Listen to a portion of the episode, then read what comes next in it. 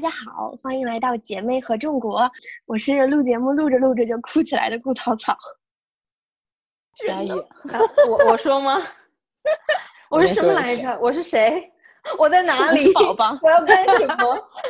你是宝宝。我是低配版的 Shruffly 徐阿姨。我是美女女权活动家 Gloria Steinem 的迷妹。大家怎么今天这个口条这么不利索？好，朋友们，如果不知道我们为啥这么性格百变，每期的自我介绍都不一样，那一定要补上我们上期节目啊！上期节目放出以后，收到了很多朋友的反馈，有些姐妹是刚追完《美国夫人》就听了我们的节目，有些姐妹是听了我们的安利以后才开始追剧的。我们还在微博和豆瓣小组收到了一些姐妹的催更，说：“哎呀，你们聊啥都可以，赶紧更新吧。”虽然我们姐妹合众国刚建国没多久，节目还没几期，在很多方面依然在摸索着迈出 baby steps，但是感觉已经收获了很多云端姐妹。这可能就是嗯，这周我作为一个女性主义的嗨吧。哎呀，不好意思，今天一个没忍住把嗨放在开头说了。既然我说了，你俩也来讲讲自己的嗨和 low 吧。我们今天提前嗨，提前 low 了。我觉得我的嗨跟草草的嗨差不多，就是上一周的时候，我你们两个应该也看到了，就是网络上中日韩三国的女权主义者大联盟这个事情要讲吗？这个大家应该也都知道吧？你怎么就默认大家都知道呢？好了好了好了，讲一讲讲一讲，我不跟你们俩讲，你们俩知道吗？不知道呢。呃，就是有一个日本的小姐姐在推特上发布了一条状态，说我是一个日本的女性主义者，我现在想呼唤和寻找。呃，韩国和中国的女性主义者，然后就引起了东亚三国很多女性的呃回复也好，转发也好，然后赞赏也好，然后这个事情让我觉得，嗯，真的是 international 又实现了呢。international international，我觉得只能在女性这里实现吧，就是大家的想法都是一样的，我们要呼唤更多姐妹，团结更多姐妹。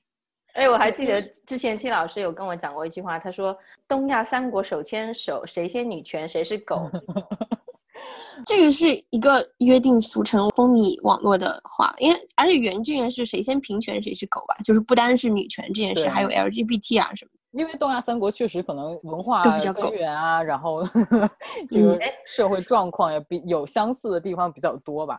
然后大家经常不是也经常引用 Virginia Woolf 的那句话，就是女性是没有祖国的一个群体，是没有对，是没有 motherland。嗯嗯，所以国际主义是可以在我们这里实现的。徐阿姨呢？徐阿姨这周有没有什么嗨？我没有什么嗨的，我每天都很 low。那 徐阿姨，我们上周一起追《乘风破浪的姐姐》不嗨吗？哦，这个可以算一个嗨点吧。我作为一个从来没有看过国产综艺的人，就看这个节目看的非常上头，就跟徐阿姨整天在一起磕姐姐，然后一时激动，甚至提出我们要不要插队，先不录期这期节目，先录一下《乘风破浪的姐姐》。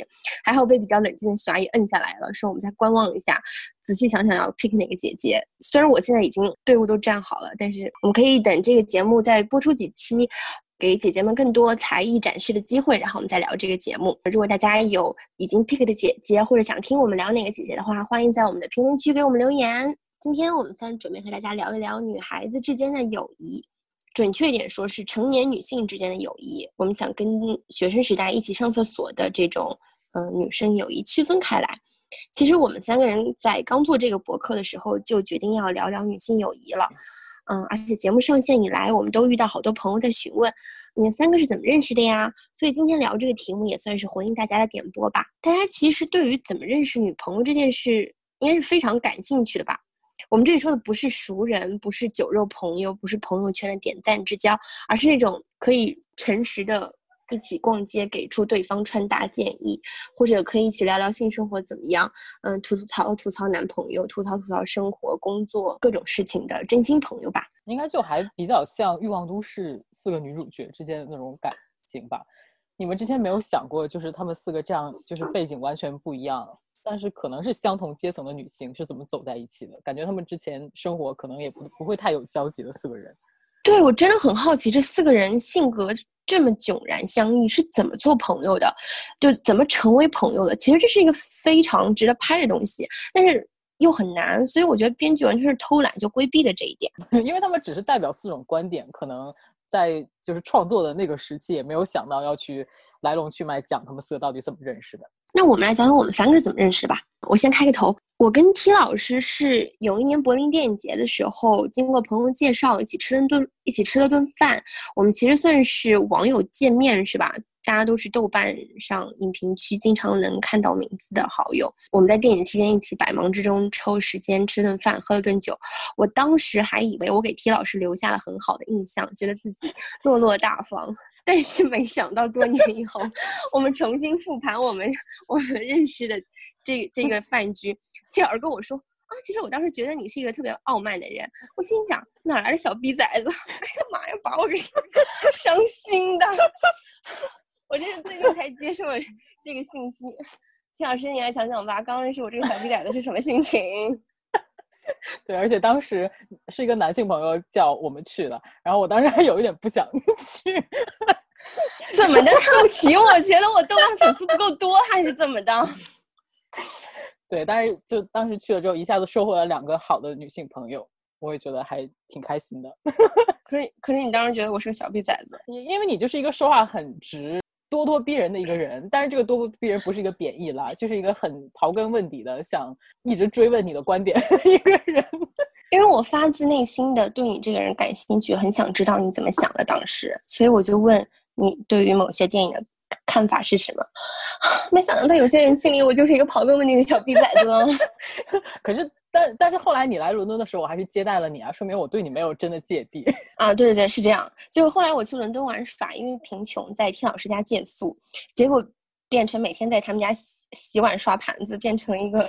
家政女工，然后我们两个人每天通宵蛋逼，就睡出了真感情，然后才变成很好的朋友。对他真的很烦我，我我本来就是个睡觉很晚的人，然后他来我家之后，我男朋友就去睡觉了，然后我们两个每天就聊到三四点，非常可怕。为什么戚老师有本事把所有去他家里住的女朋友全部变成家政女工呢？我也有过类似的经历啊。因为可能我跟我男朋友有一个就是什么最好房客大比拼，然后就是。经常会更换冠军，然后大家感觉都是默默的在竞争，谁是在我们家住的最乖的，然后最好的一个朋友。什么叫更换冠军？冠军不是一直是我吗？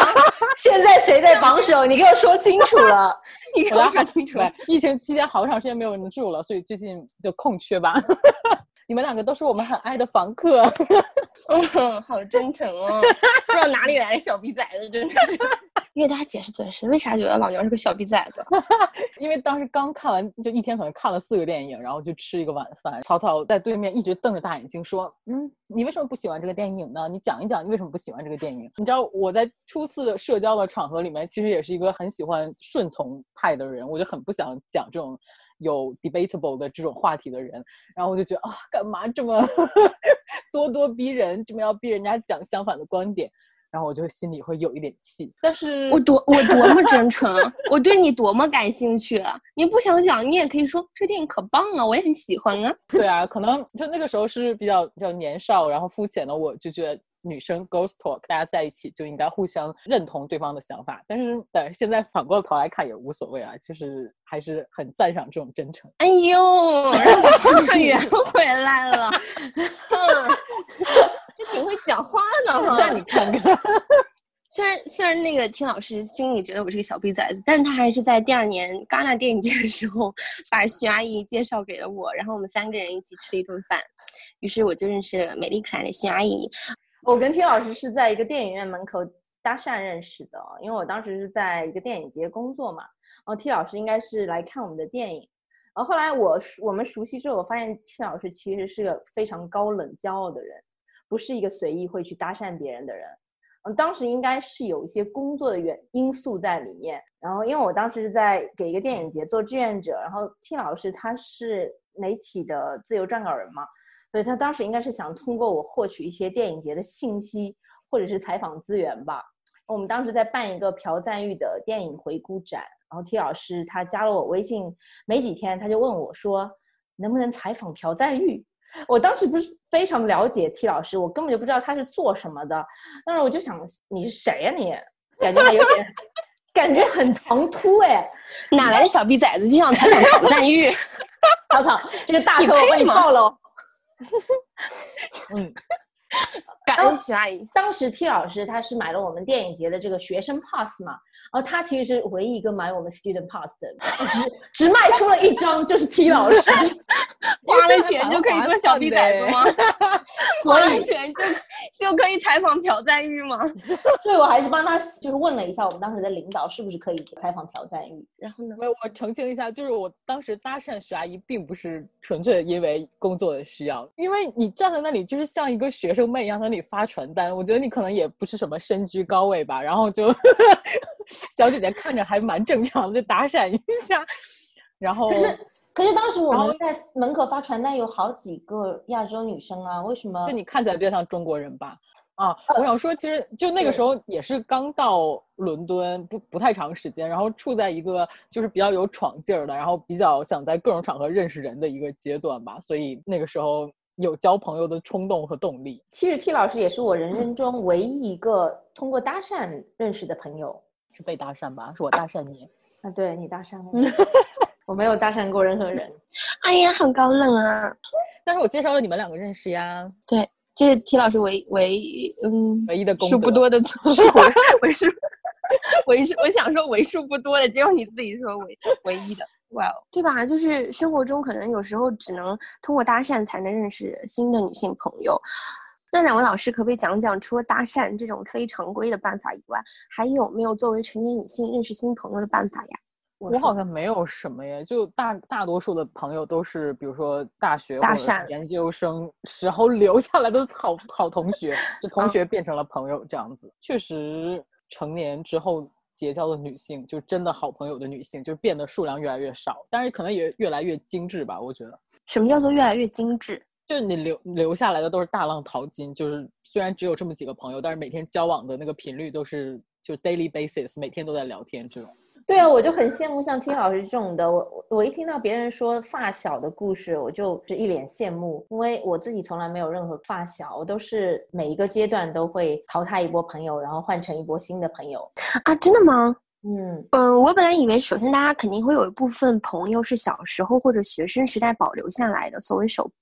所谓手帕交之类的，因为我自己就有从幼儿园到现在的朋友。我自己的第一个公众号是和高中同桌一起做的，然后我最近在写剧本，搭档是我小学一年级就认识的女生，我们俩这么多年一直是隔壁班，一直在神交，长大以后通过网恋才成为了朋友。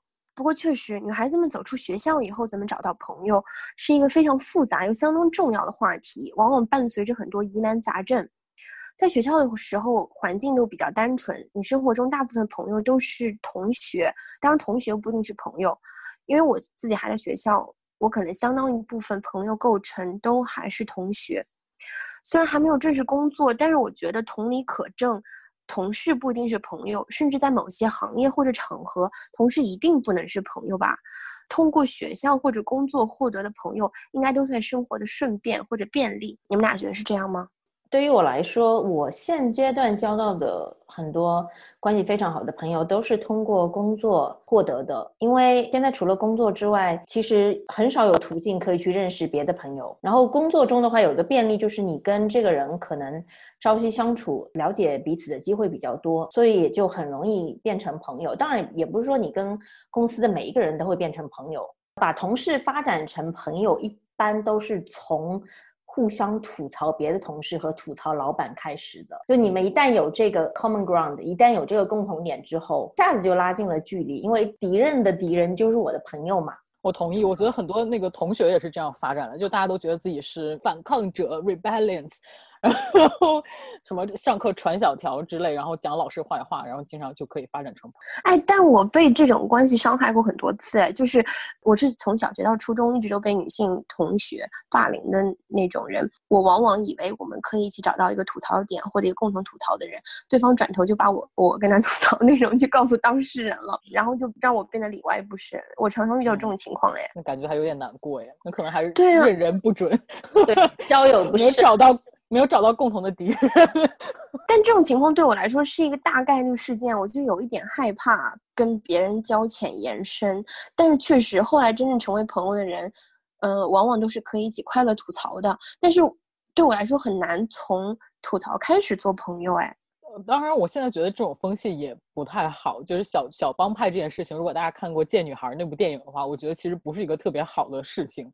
就如果你每个人每个群体身上贴的标签太多，然后你就只跟这样同类的人一起玩儿，呃，我觉得不是一个特别健康的人人际关系场域吧。但是我好像从小到大，初中小学。高中大反正就都有那么三四个人的一个一个小群体，然后你就每天只跟这样的几个人一起活动，然后你就在他们中间你就觉得很安全，讲什么话吐槽什么东西都觉得很安全。我我是有这样的一个小的女性群体，我还蛮羡慕的。我从小到大都没有自己的女性朋友圈，我的女性好友圈是长大以后，嗯，二十岁以后才有的。我觉得是我长大以后的女性朋友把我面慢慢变成了女生。我之前好像只有。男性朋友圈一直都被整个女女生群体排挤，挺羡慕的。我觉得这可能是不是也是一个原因？就比如说你经常只跟男生玩，就是在年龄比较小，然后心智不太成熟的女生看来，你就是我不知道怎么讲，所谓妖艳贱货吧，就是 就太喜欢跟男生混在一起。我不知道啊，我只是随随便随便 猜测。但是我不是成为男生的朋友以后才被女生排挤的。我觉得我是被女生排挤以后，那我必须要有朋友，获得男性的友谊又非常简单。因为男生之间的和男生做朋友，就是大家一起做一个什么事情，你今天跟他一起去去哪个地方玩，或者你去看他打球，你们就可以变成朋友了。这是一个很简单的投诚关系。但我觉得女生的友谊之间有非常多隐秘的规则和法则，然后我。自己又是一个不太擅长这些东西的人，我可能我的触觉没有这么敏锐，就常常犯了别人的忌讳或者禁忌之类的，然后他们就会把我排出这个圈子之外。那我没有办法，只能去跟男生做朋友。我现在回想，我可以从小时候遗留下来的女生朋友，也都不太是那种，嗯，典型的喜欢玩女生小圈子的那种人。听老师，我跟你如果早几年认识，可能不会成为朋友吧。我可能就会默默的羡慕你，然后你就会联合大家一起排挤我，是吗？心里想这个小逼崽子如何如何？呃，也不会，因为我不知道是不是我们东北这边高中以下的学校，就是其实那个学校里面是有一个所谓的同文层嘛，就是好像感觉学习好的小孩会跟学习好的小孩在一起玩儿，然后其实你你们是有一些共同的话题可以聊的。然后我其实初中。到现在也就很好的一个女性朋友，是因为我们两个都很喜欢《指环王》。这个其实，在我们当时的那个小城市的 那个青少年里面，感觉还是蛮酷的一件事情，因为没有那么多人看这个电影，然后没有那么多人读这个小说。其实还是也是志趣相投的一个女性朋友。然后你们俩是因为都认可彼此的高级，所以在一起的。可能小的时候是有一点点这样的想法吧。其他人都是小逼崽子，只有你们《指环王》迷 是最棒的。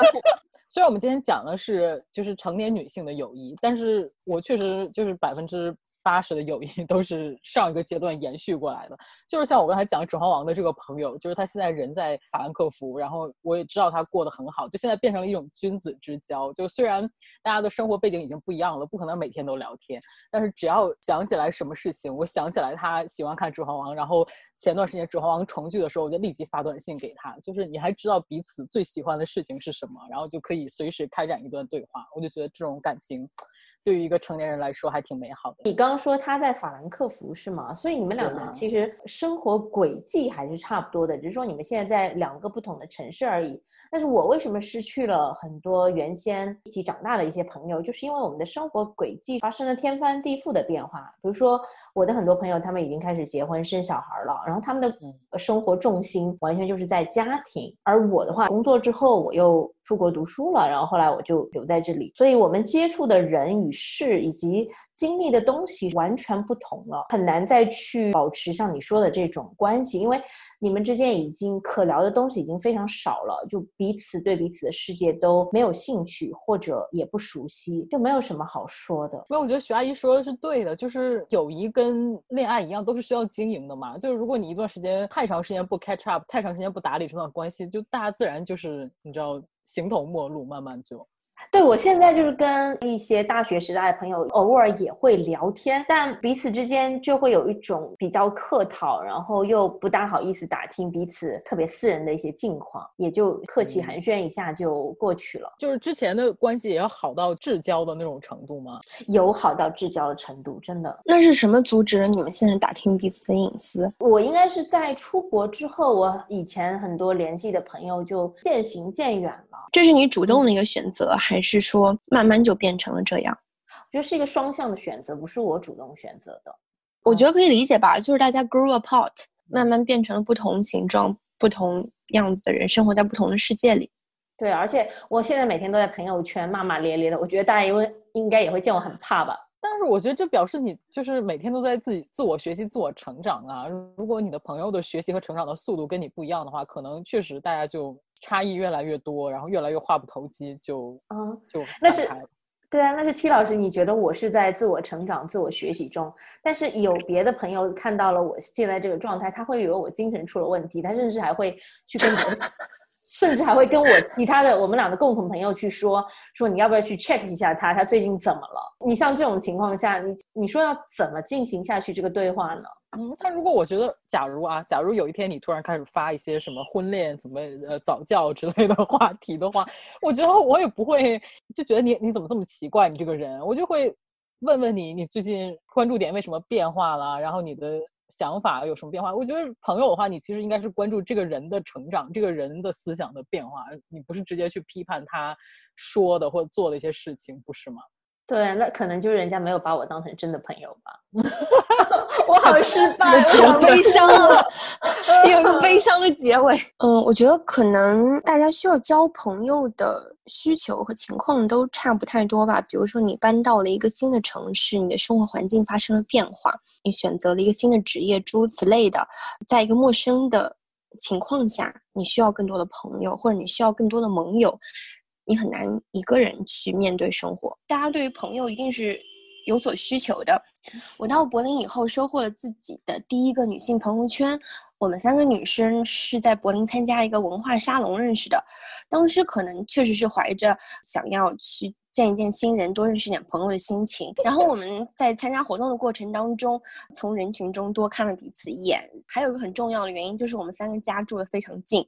我觉得这是成年生活、成年人生活非常残酷的一点，就是能成为你好朋友的人有一个很重要原因，就是你们家住的不能太远。我现在觉得对我来说，住在西柏林和住在东柏林就已经算是异地恋了，因为你每天的时间很宝贵，你在朋友身上的投资，不管是感情还是时间，你心里都有数，你知道这个人我想要花多少时间和他一起相处。所以如果朋友住得近的话，又非常性格又非常合得来，真的是一件很划算、很划算的事情。我们三个人家住得非常近，所以就会经常一起约着出去玩儿，做一些我们都喜欢的事情。嗯，比如说看展览啊、看电影啊之类的。逐渐就发现，大家虽然性格迥异，但是非常聊得来。就是异地恋的友谊真的也很辛苦。比如我，我每年都在期盼着几次电影节可以跟草草在一起，然后就嗯，快乐的度过一一个周这样子。是的，真的可珍惜，可珍惜了。这也是一嗯种认识新朋友的方式嘛。就电影节就是一个对对成成年人有共同兴趣爱好的成年人相聚的一个场对合。比如嗯漫展也是啊，我觉得大家有共同的兴趣爱好基础，比较容易成为朋友吧。成年之后，确实是朋友本质应该是志同道合的人。那关于这点，我想再分享一个认识新朋友的办法，就是豆瓣。以豆瓣为例吧，我跟我跟 T 老师其实也算豆瓣好友，就是大家经常会在豆瓣电影影评区见到对方的名字。不过是因为电影节才有机会，嗯，正式见面，嗯，然后慢慢熟悉了解，成为朋友的。我有好几个朋友都是在豆瓣上认识，大家可能一开始就是互相点赞，君子之交远远的观望。后来有一些机会，比如说到对方的城市去啊，或者什么的类似的事情，嗯，然后就见面了，见面聊得很开心，就变成了现实生活中的朋友。嗯，我还有那种大家经常看对方日记，互相留言点赞，然后因为一些阴差阳错的原因，比如说对方炸号需要下载有灵，于是我们就变成微信上的朋友，或者因为疫情。对于彼此关心的需求变得更加紧密，于是我们就下载了对方在微信上成为了朋友。现在就是日常生活经常会对话聊天的，而不是仅仅去聊一些呃文学艺术啊这些兴趣爱好的事情的朋友。豆瓣给你钱了吗？能让我收获一生的朋友，我应该给豆瓣钱。我在这里免费给豆瓣打广告，来豆瓣可以找到你志同道合的好朋友哦。呃，这跟豆瓣的初衷不也一样吗？就是一个就是很强调社群交互性的一个。我觉得说到这里，我要发表一些重大人间观察思考。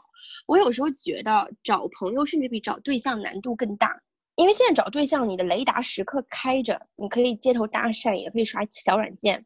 但是好像找朋友不是这样的，而且找对象，我可以说让我们立刻开始这段感情吧，然后就可以和男孩子一起出去去酒吧喝一杯，去哪里玩耍一下，上个床蹦个迪，搞些极端体验，对吧？谈恋爱还能折腾啥玩意儿呢？就这么些玩意儿。交朋友流程是差不多的，嗯，需要聊一些事情，交换一些秘密，分享一些体验。但是你伸出交朋友的触手或者触角到获得一个真朋友是有一段距离的。以上是我觉得交朋友和找对象共性的地方。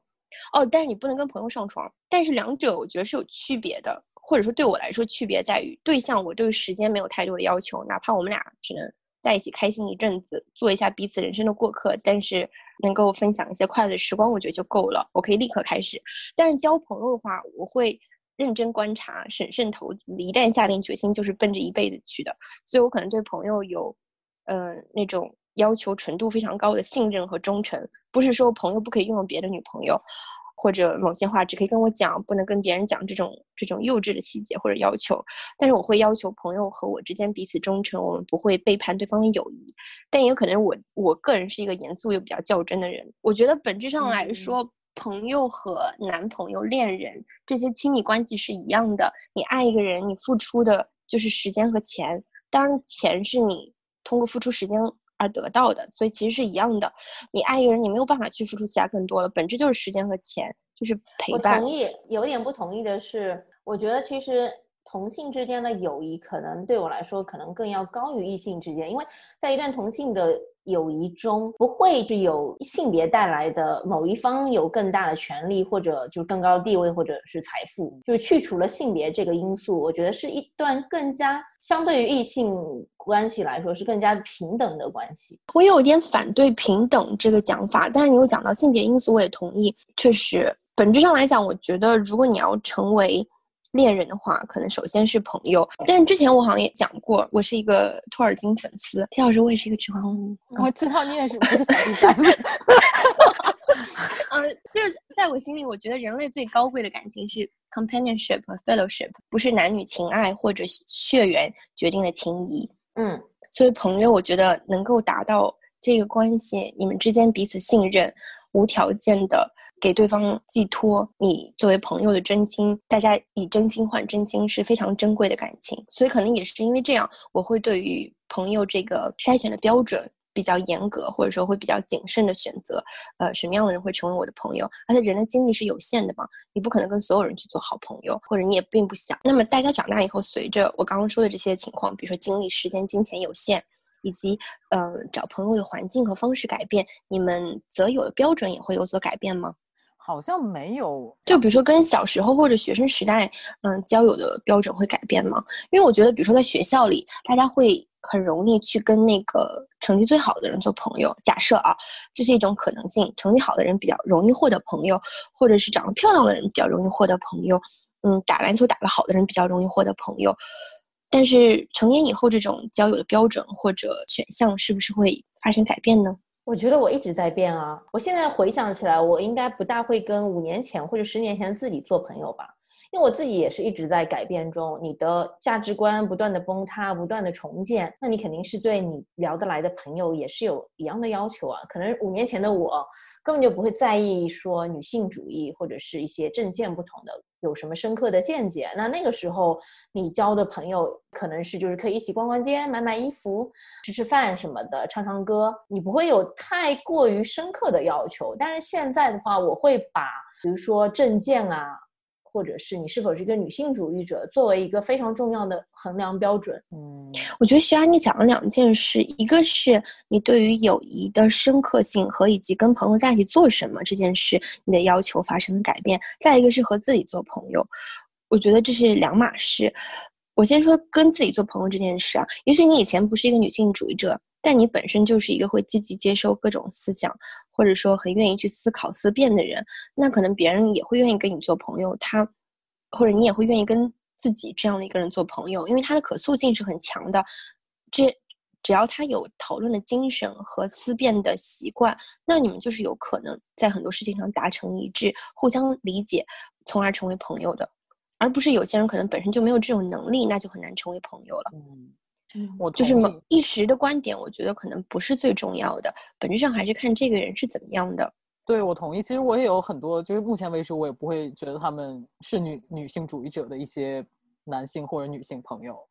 但是我觉得曹导说的很对，就是他如果他也保持着一个开放的心态，然后有一种就是允许不同的观点来讨论的这样的一个态度的话，我觉得是可以当朋友的。但如果这个人很强硬的想向你灌输他的观点，然后或者态度很傲慢，或者是他只想听你给他讲你的观点，我觉得这种我都不会太喜欢。我还是希望有一个互相往来的平等的交流的这样的一种态度的人当朋友。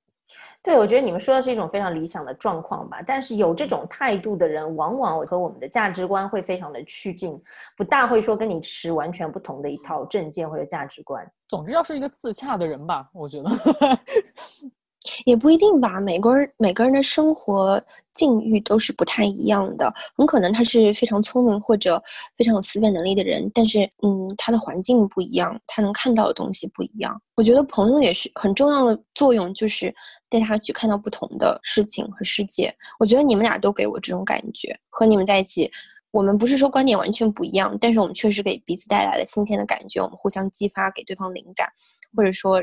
让对方感觉到更多的快乐，或者让让彼此成为更好的人。有很多事情，比如说你们不跟我讲，我确实就不会知道啊。我们生活在不同的状态下，从事着不同的职业，但是朋友可以对啊，但是把你带到他的世界中来。对，但是我们三个人就还是价值观整体上还是很相近的。所以我觉得这是一个人性质或者他品性的问题，并不在于某些一时的观点嘛。对，对，我觉得物以类聚这句话是基本上还是有道理的，但是肯定是有例外情况的。你不能就是说跟你不来自一个阶层、一个文化背景的人，你就完全排斥跟他们做朋友。我觉得这个态度也是不对的。而且我觉得我不是一个很怎么说很对朋友很有占有欲的人，我还是挺喜欢把不同的朋友凑在一起，然后如果他们之间发生什么化学反应，成为好朋友，我一点都不会吃醋。我觉得就就互相介绍朋友是一件很好的事情，这可能也是成年就是收获朋友的一个某其中的一个来源，就是朋友的朋友。嗯，确实，是这样。同意。我也没有说要不跟不同阶层的人做朋友吧。我觉得但是不同阶层的人，我觉得那个怎么说，价值观差异还是挺大的。嗯，对，我觉得或者或者说成为朋友是有门槛，或者会有更大难度的。在学校可能是一个比较单纯的环境，你可能很容易接触到比你有钱很多的人，或者过着怎么样生不同生活的人，但可能大家成年以后就不太容易了。对，刚刚 T 老师说他介绍朋友的朋友给彼此认识之后，他们成为好朋友，他不会吃醋，这点我真的非常的欣赏。因为我觉得女性之间的友谊有一点非常好的地方是，它不排外，它不会像男女朋友那样子是具有排他性的。我只能你一个人，就我是一个非常排斥“闺蜜”这个词的，因为我觉得闺蜜就是闺阁之中的密友关系嘛，是一种非常具有排他性的，防止外人去进入，防止你自己出去结交其他朋友的一个一个词。所以一旦就是我的女性朋友来跟我讲，她觉得我们俩是闺蜜，我会有一种觉得很不舒服的感觉。嗯，我是觉得闺闺蜜这个词在现代的语境下有一点污名化的趋势。我觉得这可能是对“闺蜜”这个词一种成见，或者说闺蜜在大量的作品或者网络语境中被滥用了以后的一个结果。但我觉得词本身是没有这么强的指向性的。你刚刚说的不有所保留、不占有、不带有私欲、不有所求的友谊，我觉得是良性的友谊，它是一个正面的友谊，它区它并不是带有一个女性友谊的性质，它跟性别没有关系。我觉得这就是良友、正友它应该获得的一个健康的关系，这在我心中是这样的。即使是你和男男性之间，男性和男性之间都可以获得这样的友谊，我觉得跟性别没有任何关系。反而我觉得说那种占有什么的，不是仅存在于女生小圈子里的情况，在任何性别、任何条件、任何阶层背景下都有可能出现，还是取决于人。对于闺蜜这这个词，我觉得可能也不用抱着这么大的成见。我就会觉得徐阿姨是我的很好朋友，我跟我跟我跟别人介绍的时候，我也会讲啊，徐阿姨就是我闺蜜啊，我什么都可以跟她讲。嗯，OK，那可能是因为我的人生经历中有遇到过两三个非常要好的女朋友，用“如果说闺蜜”这个词来胁迫你，也不是胁迫，就是比如说其中的一个女生，人有了一个敌人，他就会要求这个圈子里的所有人都去讨厌他讨厌那个敌人。那我是非常反感这种做法，我觉得那是你自己的敌人，跟我没有关系。如果他做了什么对不起你的事情，我我可以劝解你，但是这并不代表我也要跟那个人划清界限啊。那徐阿姨，我觉得这个问题在于你交错朋友，这个人就是一个党同伐异的人，闺蜜这个词不背这个锅啊。对她可能以闺蜜之名大行一些拉帮结派之事。对，而且我觉得徐阿姨讨厌“闺蜜”这个词，是不是也隐含着一种就是闺蜜之间只能谈论和两性之间的话题，就是所是所有的事情都是很所谓的 feminine 的，所谓的这种你知道女性之间才能讲述的一些闺对，幽密语，我不知道这这样的论述是不是合理。T 老师说的非常对。呃，之所以我非常珍惜我跟 T 老师之间的友谊，是因为这是我从小到大经历过的最趋近于成年人的一段友情。抱歉，我一直找不到比成年人更合适的形容词，因为回想我们俩之间的关系，我觉得是几乎是剔除了所有小女孩时期与男孩有关的那种狂喜或者狂悲，没有任何的 drama，没有无理取闹的别扭，没有任何较劲或者嫉妒的情绪。而成年人他是一个相对来说去性别的词嘛，所以我觉得去形容我跟 T 老师之间这段理性平等的友谊非常合适。对，但这是我我唯一真经历过的，我我唯一经历过的一段可以用成年人的友谊去形容的友情。对，我还嗯那带那我呢去？还有你的事情，你真的好喜欢找存在感。嗯，对，呃我，呢？我 我要我要做这个第三者。你是第三者。我还带徐阿姨去看疯马秀，然后鼓励她去开采自己的其他性向之类的。不是 T 老师除了疯马秀，他还带我去了漫展，还带我去了 Billy Billy World，真的帮我打开了好多新世界的大门。T 老师也带我去了，你看你，你刚刚还说什么没有嫉妒，是不是？是争宠了开始。我没有嫉妒啊，我就是我也有。哦因为我跟徐阿姨同城，所以一起玩的机会比较多。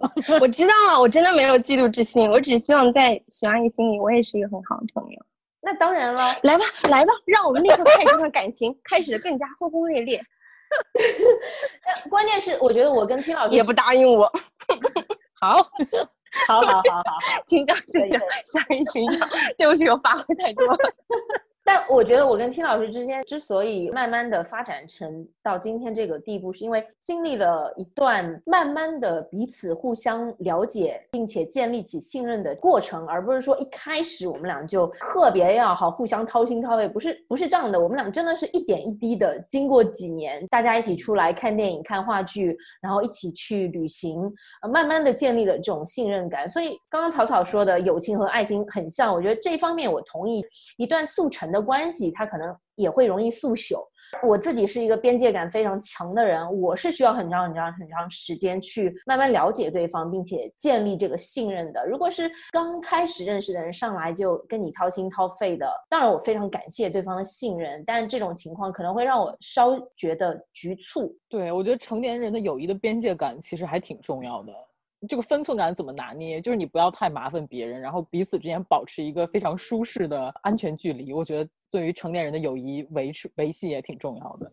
对，就 T 老师他基本上没有跟我讲过任何他生活中那些鸡毛蒜皮的事情。但一一来是因为她真的是一个没有任何困惑的女人，她是一个食物链顶端的女人，众所周知。我跟他之间的谈话基本上就是聊电影，聊聊社会的一些现象。我真的从他那里学到了很多的东西。我觉得我的感受是相反的耶，真的，我觉得我的感受是相反的。因为比如说聊社会议题或者聊电影这些的话，我不是说本身已经有朋友去聊，就是对我来说聊这个的对象还蛮多的。比如说你说社会议题这种事情，那对我来说可能就是专业，大家日常会聊，或者我有很多学术上的朋友可以聊。如果要成为我自己的，进入我自己的生活圈，打破我对熟人的这个边界的话，往往我觉得我会跟我的女性朋友聊很多私人的东西，就大家说聊家常，我觉得这些东西才会真正拉近你们的距离。谈朋友跟谈恋爱，我觉得是一样的。可能我自己是一个聊天属性比较强的人，我觉得大家需要在很多语言的交锋和磨合当中去达到这种对彼此的信任和理解。嗯，聊家常，聊你生活中的事情，我觉得是大量会暴露你自己，并且你把一部分自己拿去跟他分享的一个过程。但确实就是分寸这件事要比较好的把握，否则就是交浅言深，会给彼此带来尴尬。但是我好像认识听老师的时候，整个人也比较横冲直撞，都是想到啥说啥。我就是一个说话比较直接的人。我觉得我刚认识一个人，会有一种小动物本能探出下触角，我我就立刻感受到 T 老师相相比较而言是一个非常稳定的 happy person，就像一个太阳一样，所以我就很想去靠近他，跟他讲很多事情，然后就变成那 T 老师的夸夸群。是啊，因为因为我觉得我交朋友也是，就虽然第一印象很重要，但第一印象并不是全部，就是你可能还是也要观察这个人一段时间，你才知道他的本性到底是什么样的。对，就不会很很快的就下定论。要不然我跟 T 老师也成为不了朋友。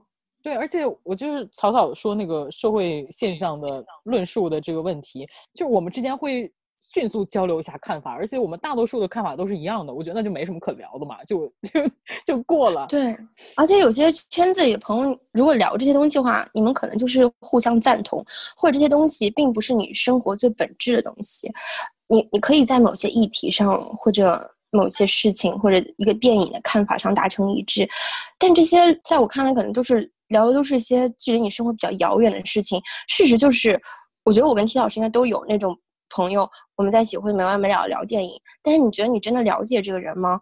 或者他真的是你的朋友吗？那可能还难说。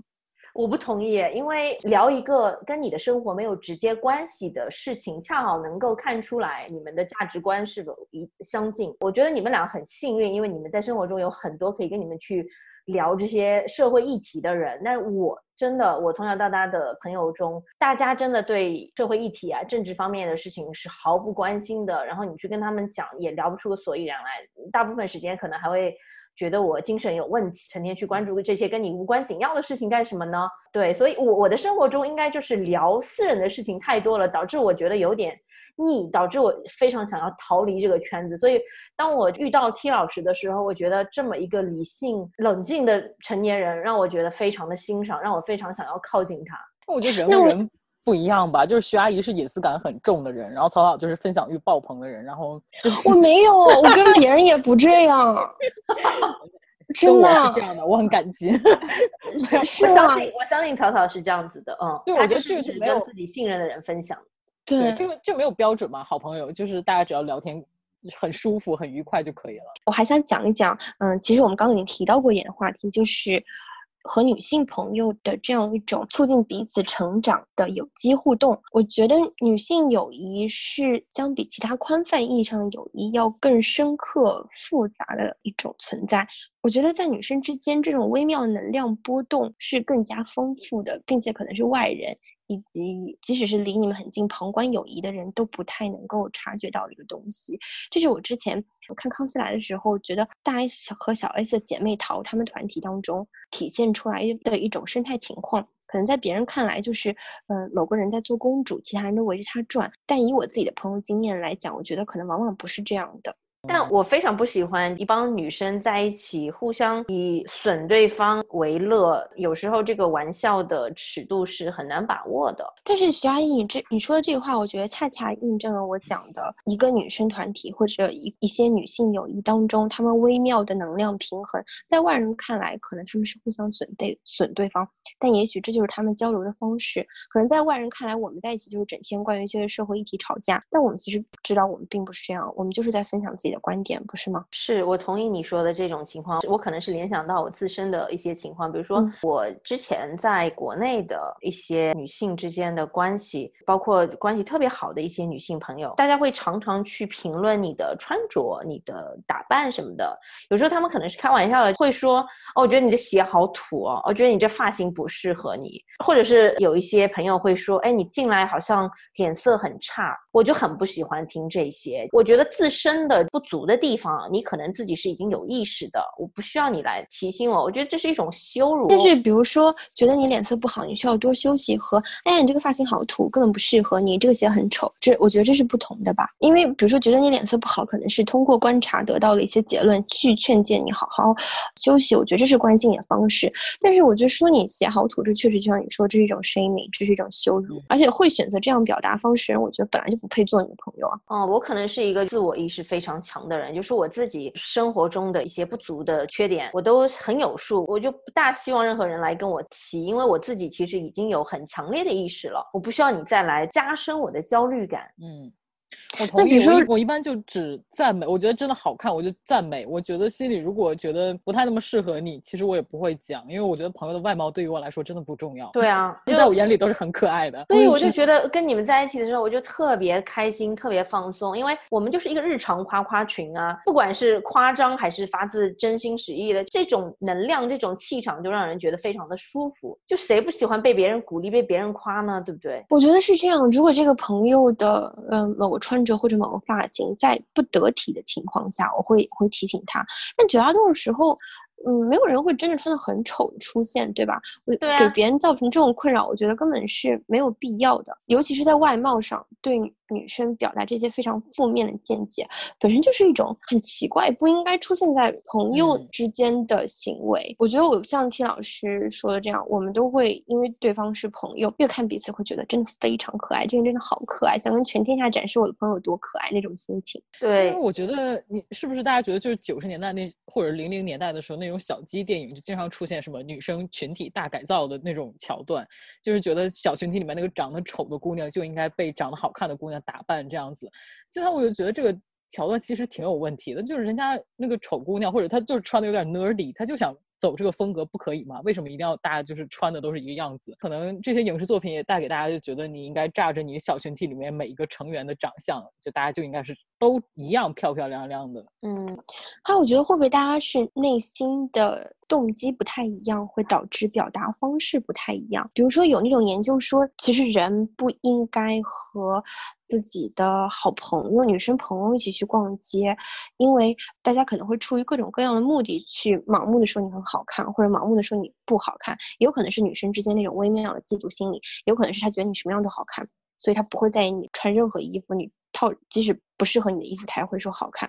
我觉得这也是确实存在的。但是你怀着想要贬低对方的心情说他不好看，和你真心实意觉得他很可爱，就是说他怎么样都好看，以及你们确实怀着。想要让对方变得更可爱、更好看的心情，互相切磋打扮的技巧，我觉得这是完全不同的动机，呈现的表达方式是不一样的。所以我觉得徐阿姨就是你刚刚举例的那些朋友说的话，往往会让人觉得他们要么是出于嫉妒，或者是出于别的一个心态，或者想要发泄一些我不知道就是负面的情绪，有可能也是情商不够，表达也有问题吧。我是觉得就是不一定要用怎么样的心情去揣测别人讲这个话的动机，但如果你收到这个。评价的时候，你心里会不舒服啊？也许就是可以考虑一下，大家是为什么要讲这个话？因为比如说我发自内心的希望你更可爱，比如说头发剪短一点，或者有个刘海，那我肯定不会说你现在没刘海可真太丑了。我会说，嗯，虽然你要不要尝一下刘海？我觉得我还蛮衬你，这是不是会不太一样？我觉得怀着爱说出的话是不一样的。对对，那是因为我可能没有感受到爱吧，所以我才会觉得好像被别人评头论足了，很不舒服。我会说徐阿姨真的好勇敢，不过还是以前有刘海比较好看。啊，也不失为一种表达方式。对啊，我觉得这是我可以接受的。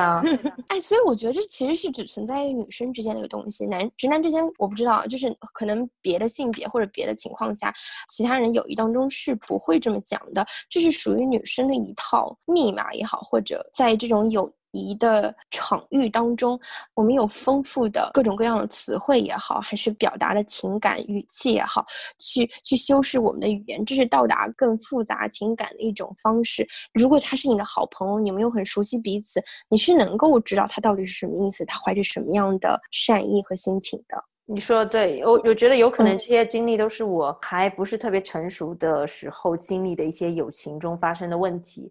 现在我就。基本上不会有任何这方面的困扰，而且我觉得是不是女生有的时候你评论其他女生的打扮，你是带着某种标准在评判，比如说这样穿会不会得到男生喜欢，或者这样穿符不符合我对美女的标准。但是这样都是其实以己度人呢，就是人家万一就觉得这样穿好看，人家就想穿东北花袄，人家觉得特别的 fashion，我就觉得我作为朋友真的没关系，就是你开心就好。对啊，就像 T 老师，我跟你一起去逛街的时候，你穿貂，我阻止过你没有？我还经常说你穿貂，我 觉得这样穿貂真的很好看啊，他有这个气场，他穿貂就像大姐，别人穿貂可能就是。假的吧，就是你榨着你朋友的审美，其实是你对他审美不信任，我觉得这样很伤人呢。嗯，同意。但我依然觉得，可能有些女生的友谊就是这样建立的。大家的友谊都有不同的编码和解码的过程，可能在外人看来，他们是一种不可理喻的关系。那讲到这个女性友谊之间的复杂性啊，我想再灵魂拷问一下你们两个：假设你好朋友的老公、对象、男朋友各种都可以，另一半出轨了。你无意中知道了，你会不会告诉你的女朋友？然后反过来呢？如果是你自己的老公出轨了，你的好朋友知道了，你会不会希望你的好朋友告诉你？我觉得都会啊，就是双向都是会的。没有，我觉得这个就是一脉相承吧。就是你跟你的好朋友之间其实是保持一种坦诚啊，而且这个其实是涉及到他的是不是他的切身利益有被损害的关系。当然，我可以想到一百种理由来说，就是你不要管这个闲事，这是人家的事情。但是本着某种道义，我觉得这件事情我就是会告诉他，但我不会劝分。就是这件事情是客观存在的，但是你要原谅他，还是你要呃跟他分手？我觉得这个我是不太会智慧评论的。但是这个发生的事情，我会想告诉他。但是一定是关系非常非常好的朋友。就如果是普通朋友的话，我就觉得我没有必要管这个闲事。嗯，我同意。你肯定要掌握非常确凿的证据了。如果是捕风捉影这一类的，我肯定是不会讲的。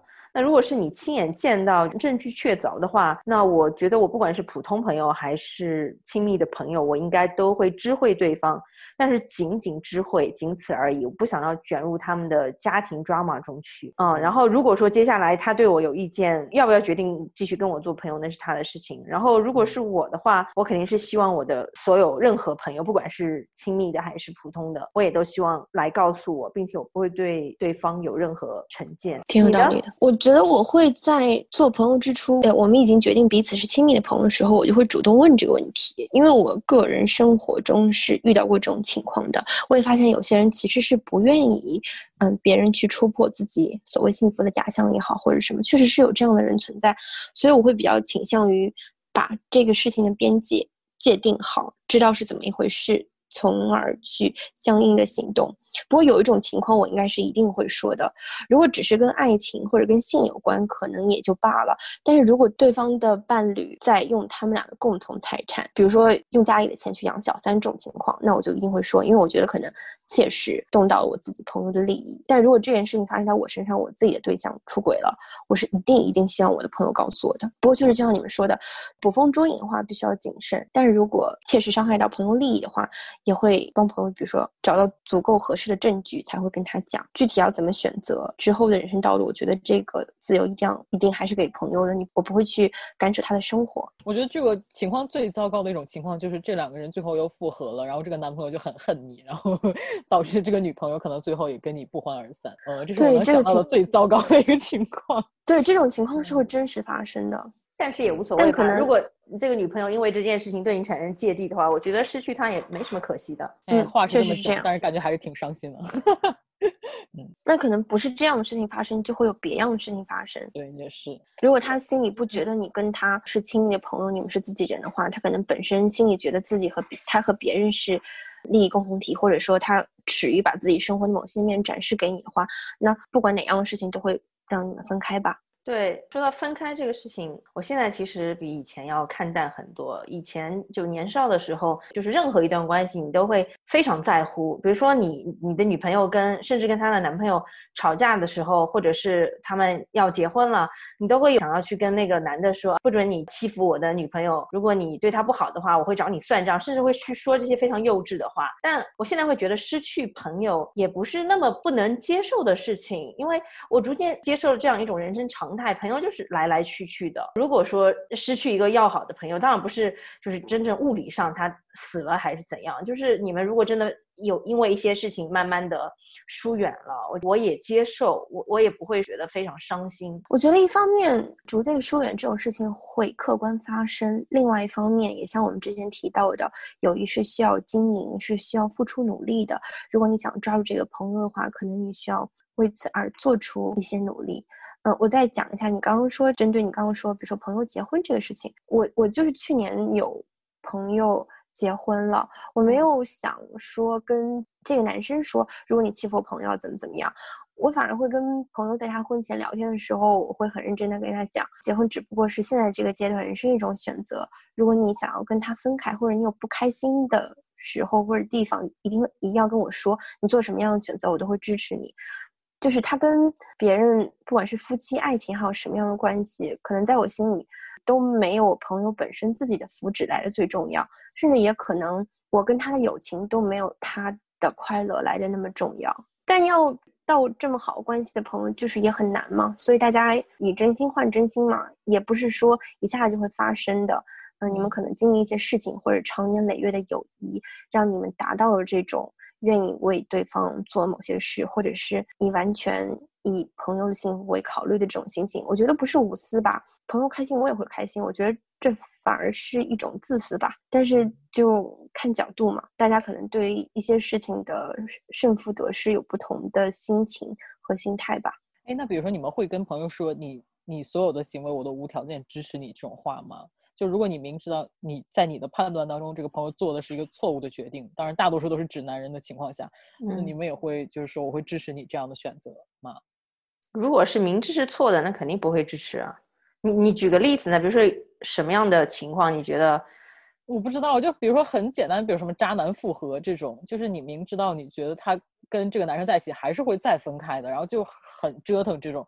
然后你你是很不支持他们在一起的，但这个女生就是我就是喜欢他。如果你是朋友，你就应该站在我这一边之类的。我觉得这是他私事，他的家事，我不会去过问。哎，不是每一个人他都是有这个能力和勇气去离开一段糟烂的关系的。如果他当下没有这个勇气，没有这个能力离开的话，我也无可厚非。我觉得还是要让他自己觉醒过来，决定要离开吧。就是你会宁可放弃这段友谊，然后但你也不会去过度的介入到别人的生活、朋友的生活这样。我不会，我绝对不会介入到朋友的生活。如果说他和这个渣男的关系影响到我们的友情了，那么我可能会默默的走开，然后等到他和渣男分开了之后，我们可能可以重拾友情。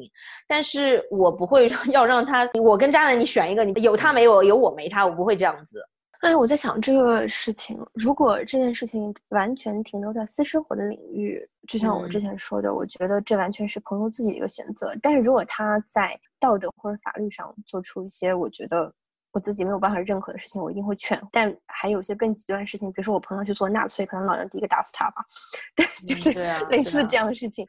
对，但是如果私德的领域、私生活领域，我觉得这种选择就交给朋友自己去做吧。嗯，这件事情我觉得我可能还蛮自信自己选朋友的眼光，我不觉得我的朋友会做那种破坏我们友情或者留恋于渣男以至于破坏我们友情的事情。中学时代，我们那时候考试的时候，我发现了我的好朋友作弊，就我真的是亲眼看到他作弊，我当下就有一种五雷轰顶的感觉，可能有点夸张，但是就是他一下子在我心目中那种美好的印象就破碎了。然后我我就考试之后的几天，我一直在做一个非常激烈的心理挣扎，因为对我是不允许任何有违反公德的事情发生的，所以我当时就想，他这个样子，我到底该不该继续跟他做朋友呢？所以你最后的选择是什么呢？我有不理他差不多几个月，但是后来慢慢的和好了，但是心里是一直有这个疙瘩在。那你有跟他明确的提出来说，我觉得你作弊这样不好？我说的。说。我说的，我说我觉得他有悔改吗？没有改，对。但是这个朋友后来也就就中学时代结束之后，也没有再继续联系下去。虽然我感觉你一直在交错朋友，哎，你既然自己是一个刘胡兰，为什么要跟一个爱作弊的女生在一起呢？我都是跟好朋友一起作弊的。小考了，我是一个需要不断的摸爬滚打才能够了解我想要和什么样的人成为朋友的人。我可能一开始的环境也没有像你们那样，就身边有很多的志同道合的朋友吧。我是身边完全没有志同道合，先被大家排挤，才练出小动物本能的。不过说到作弊这个事情，我也有一个经历，就是就有一段高中有一段时间，就是老师非常。明确的想打击作弊这件事情，然后就是考试之前三番五次思想工作说大家不要作弊。但是在考试的过程当中是一个呃不是大考一个小考，然后就是有一个女同学说就可不可以给我抄一下，然后我还是给她抄了。但是这样其实你也是协同作弊嘛。这个考试结束之后，我是有去向老师坦白说不好意思，老师我真作弊了，但是我不能告诉你我让谁抄了。哇，你这是做的也蛮光棍的。光棍什么意思？对啊，光棍是什么意思？就是有一些不讲理，但是又很憨直。没有，我是觉得我要给自己一个交代，我就觉得这样你也辜负了老师对你的期待。但是我又不想出卖朋友，所以我就是做了这样的一个行为。我现在回头想想，觉得自己做的还挺对的。我觉得挺对的，嗯，谁没犯过错呢？对，所以确实，我觉得有时候公理和友谊之间真的还挺难。遇到冲突的时候还挺难抉择的。是啊，我们刚刚讲到了交到女女性朋友是不容易的事情，并且女性友谊有各种各样的复杂，自己微妙的平衡。那所以我觉得，如何好好的经营和爱护自己的女性友谊是非常重要的一个议题。你们俩有没有什么想要跟大家分享的生活帮帮帮小妙招呀？我觉得倒也不是维护，我就是近几年做了一件非常幼稚的事情。我跟一个女性就是朋友绝交了一年，然后后来这是白岩老师，你可以告诉大家，这是我们节目的瓜。对，是白岩老师啊，白老师大家一起来吃瓜，对，就在背后讲一讲。后来我就觉得这件这个行为幼稚至极，而且我觉得白岩老师就是一个非常 难得的女性朋友，所以我就低着头舔着脸又去找她求复合。我是一个，能不能跟我们讲一讲？一开始是怎么闹矛盾的？原因是什么？导火线是什么？我现在真的已经记不清是什么话不投机，就是一件非常鸡毛蒜皮的事情，非常没有意义的一个争吵，还是在一个小群里面，大概有四个人的一个小群里面，然后当下就是撂狠话，就是再也。不讲话这样子就也很气，然后我觉得可能双方都在期待着对方在接下来那几天里面，就是说点小话，说点软话之类的。但是就是双方当时都没有做这件事情，然后后来就再也没有约见，然后再也没有微信聊天什么的。然后好像真的大概过了一年之后，因为我们两个有共同的朋友，我就跟那个共共同的朋友说，哎，感觉跟白岩老师分开还蛮可惜的，可不可以就攒个局，让我们再 见见面之类的？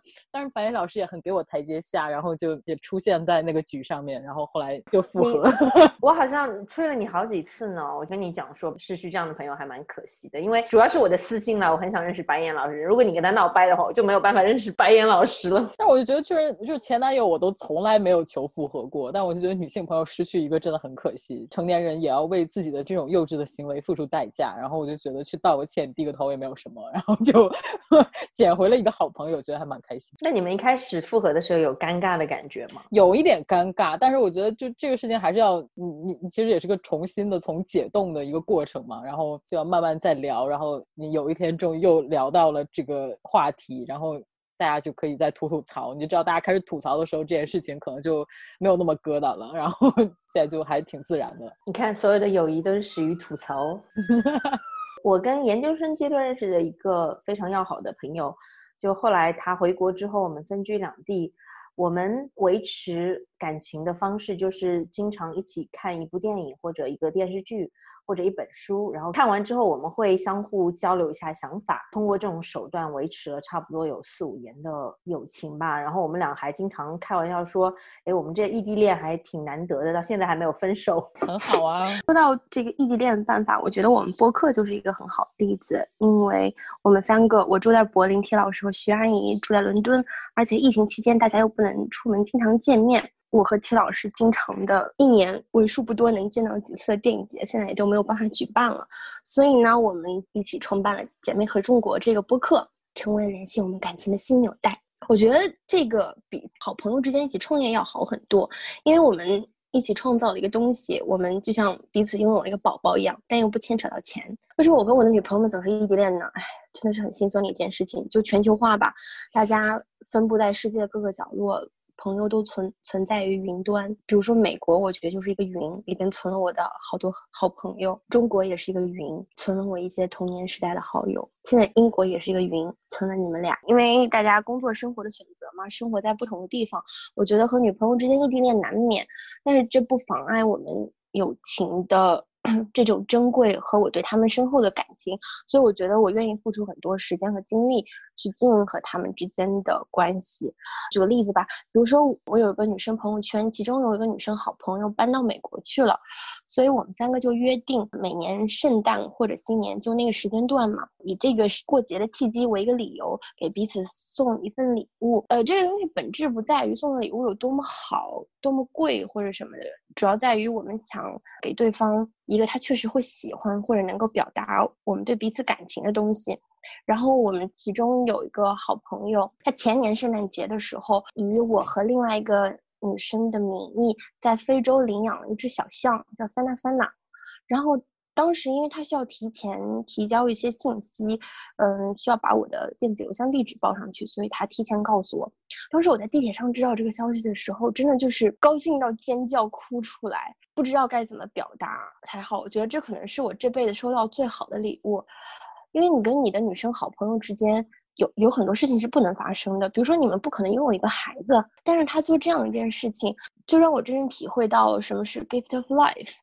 我就会觉得我们之间的纽带又加深了。我们没有拥有一个孩子，但是我们拥有了个小象宝宝，他也是确实非常了解我们两个才送了这样一个礼物，真的是爱和生命的礼物。所以我当时真的非常非常高兴。然后有了这个小象宝宝以后，我们就会特别关注非洲。我知道这个消息当晚，然后查了好多关于非洲气候变化的资料，还给一些公益组织捐了钱，希望可以改善非洲的环境和非洲人民的生活。因为我在非洲有个宝宝，我现在跟非洲有关系了。然后我们今年，嗯，就是我之前在嗨里边也分享过的，我们又领养了一个犀牛宝宝，叫 Apollo，和这个女生是同一天生日的，所以就感觉，如果我们这个女性朋友的团体是一个小家庭的话，我感觉我们的爱和我们对彼此的关心，因为这些小宝宝的存在，变得更加的深厚。嗯，你刚说的这一段经历让我想到我最近看过的一本书，叫《单身女性的时代》。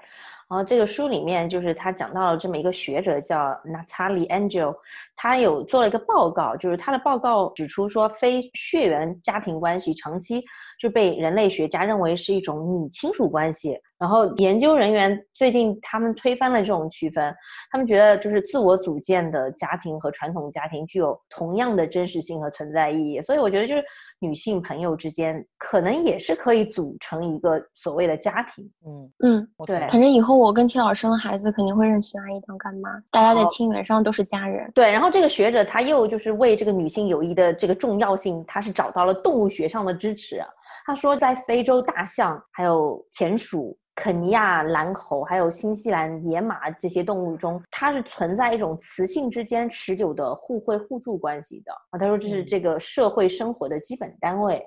很棒，对，嗯而且说到这个，我就是因为不是最近那个黑人民权运动又提起乱世佳人这件事情嘛，所以那天我就在想，其实乱世佳人里面，郝思嘉和梅兰妮，就虽然他们两个喜欢一个男性，但是在那个亚特兰大就是最危急的那个时刻，你是看到这两个女性她们结成的是一个共同体，然后郝思嘉还在，就是那个时候梅兰妮要生产，然后你就想在那么危急的一个情况下，这两个女性，包括那个黑妈妈，就是你想这些女性她们是一嗯。个命运紧紧的捆捆绑在一起的人，就那些男性都在战场上做一些就是也不能说没有意义的事情，就是嗯，厮杀。对，然后这些女性是可以依靠彼此，然后即使她们中间有很多芥蒂，但是是有你知道生命的血缘绑在一起的那种感情。我觉得去年那个法国电影《燃烧女子的肖像》其实也是这样，这个家庭当中完全，它甚至不是一个家庭，大家临时组成一种生活的共同体，都是有女性存在的。但是在这几个女性当中，除了爱情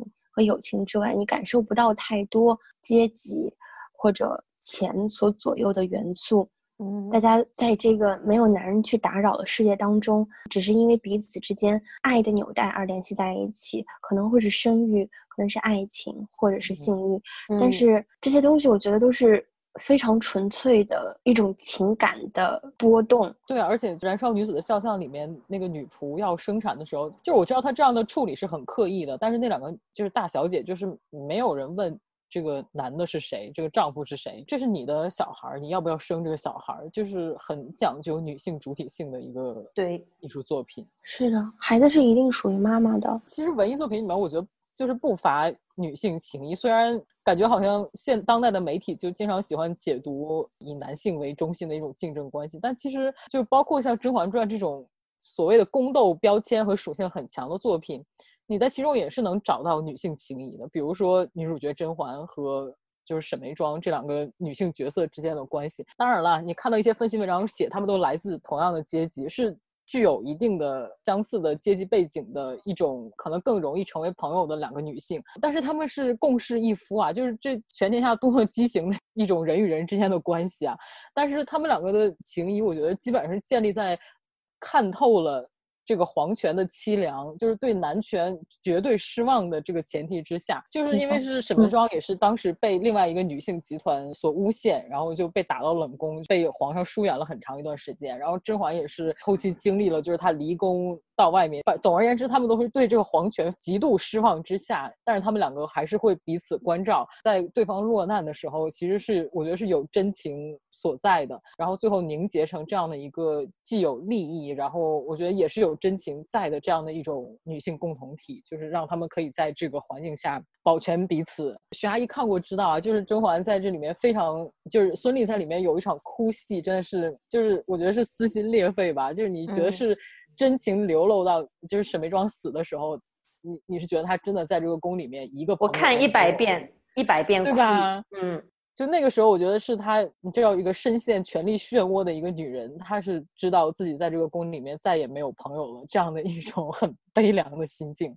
嗯，是甄嬛和沈眉庄之间的这个友谊，我非常理解。刚刚 T 老师总结他们在后期对这个就是看透皇权之后的这种感情的升华，但是我在想的是，在那那样的一个情境中，他们俩在彼此都风光的时候，在二女共侍一夫的前提条件下。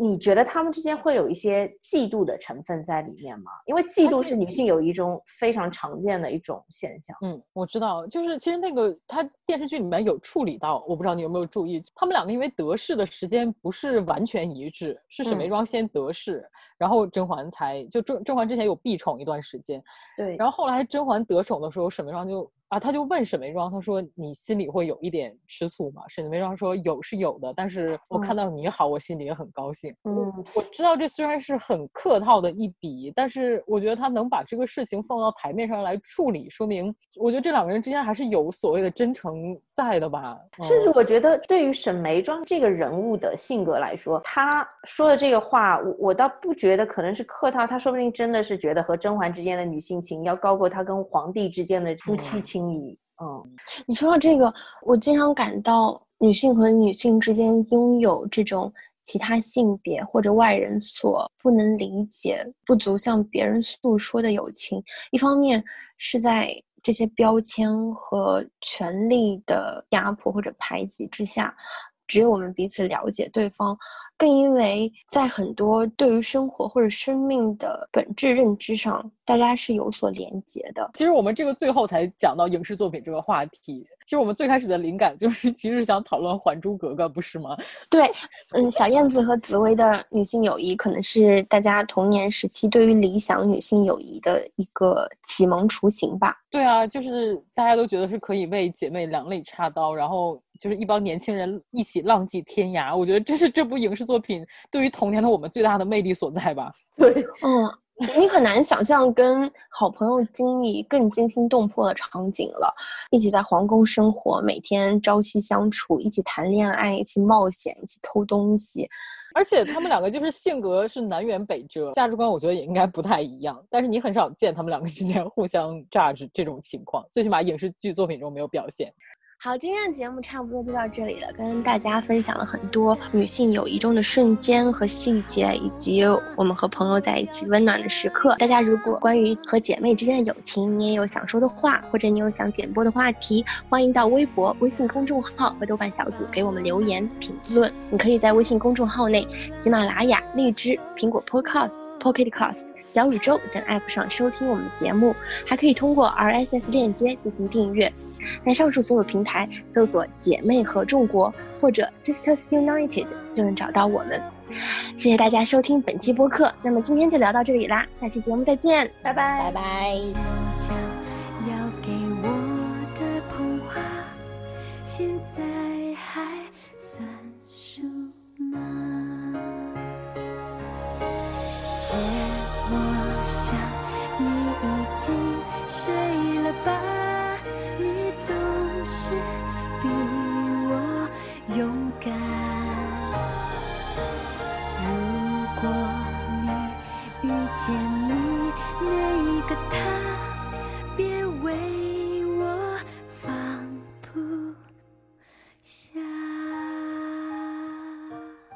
结婚，我会去看你了。不过你要挑对人哦，你确定那个好吗？